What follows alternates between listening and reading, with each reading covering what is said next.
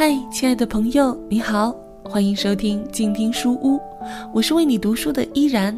今天你过得好吗？最近你有没有在读什么好书呢？欢迎你留言分享给我。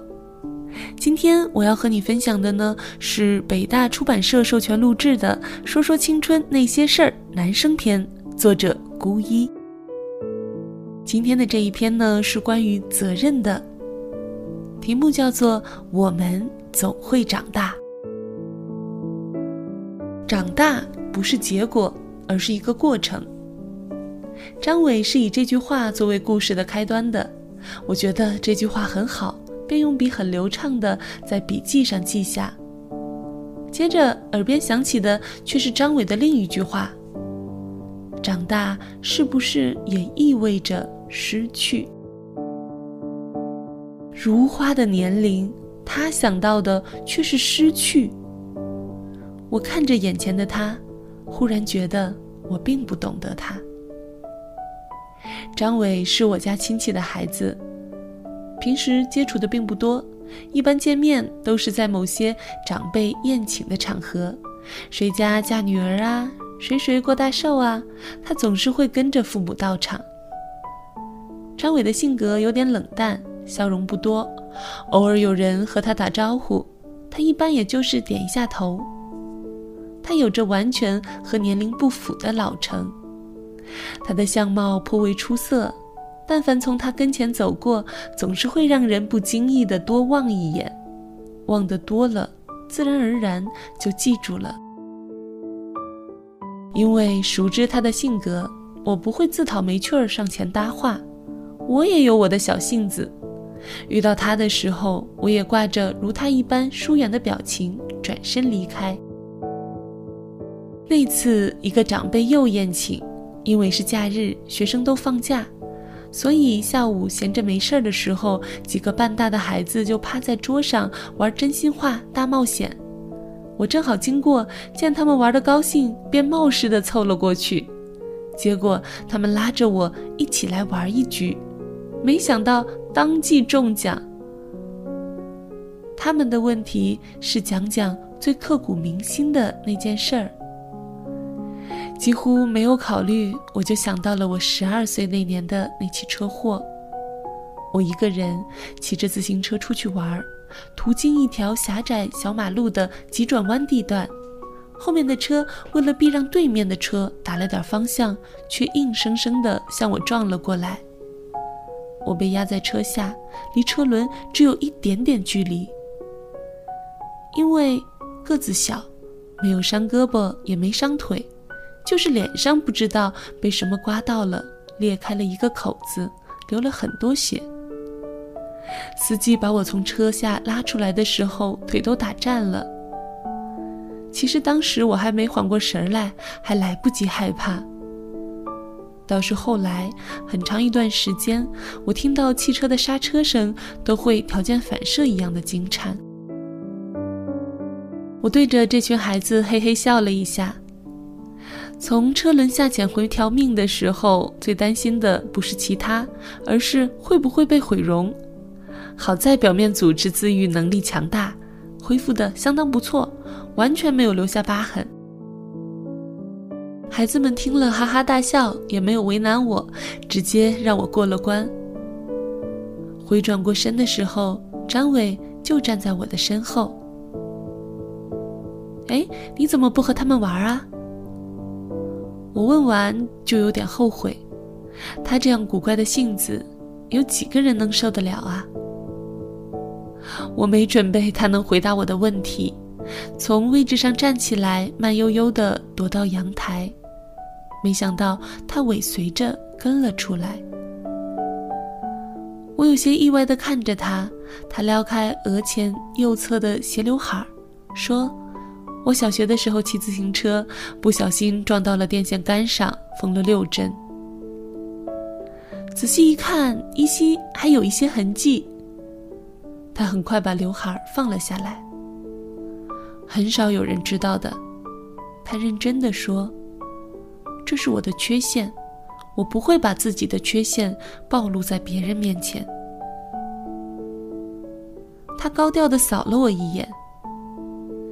你有和我类似的经历，所以也算半个同道中人。因为一次意外的游戏，我奇迹般的得到了他的认同。那天下午，他就坐在我的身旁，有人过来打招呼，他就保持沉默；没人过来的时候，他就跟我说话。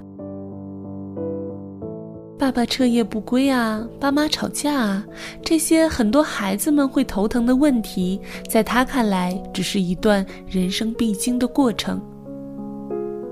他说。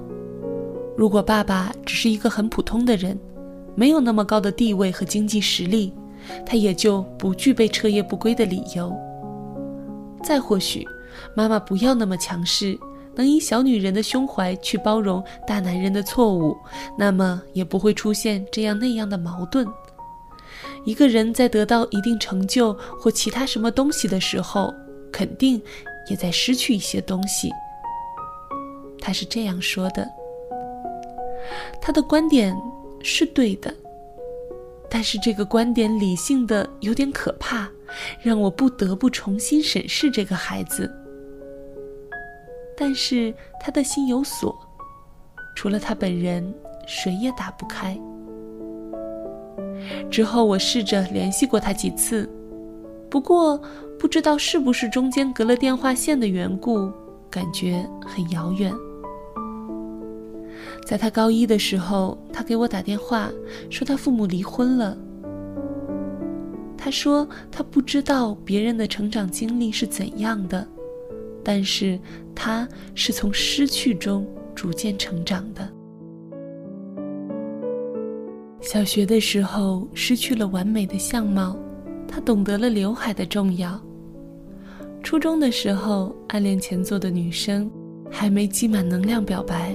女生就转学走了，他懂得了抓住机会有多重要。高中的时候，爸妈离婚了，他才知道完整的家才有幸福的味道。我静静的听他说着，直到他泣不成声。我们不知道自己下一刻会失去什么。所以，拥有的时候，请倍加珍惜。今天和大家分享的书籍是由北大出版社授权录制的《说说青春那些事儿》男生篇，作者孤一。如果你听完感觉有所收获，欢迎你在节目下方留言。我是主播依然，喜欢我的节目，可以在新浪微博关注 NJ 依然，或者加入我的公众微信 NJ 依然五二零。感谢你收听今天的节目，我们下期再会。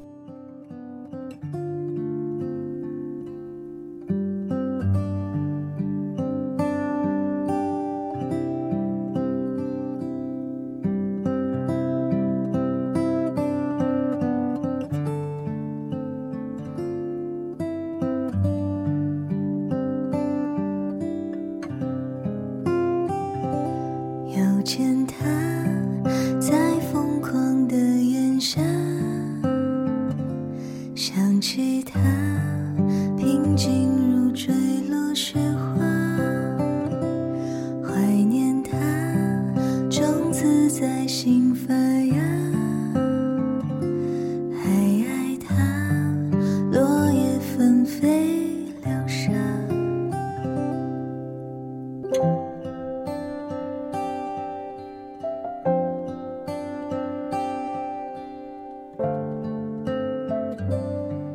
白天有月光，晚上。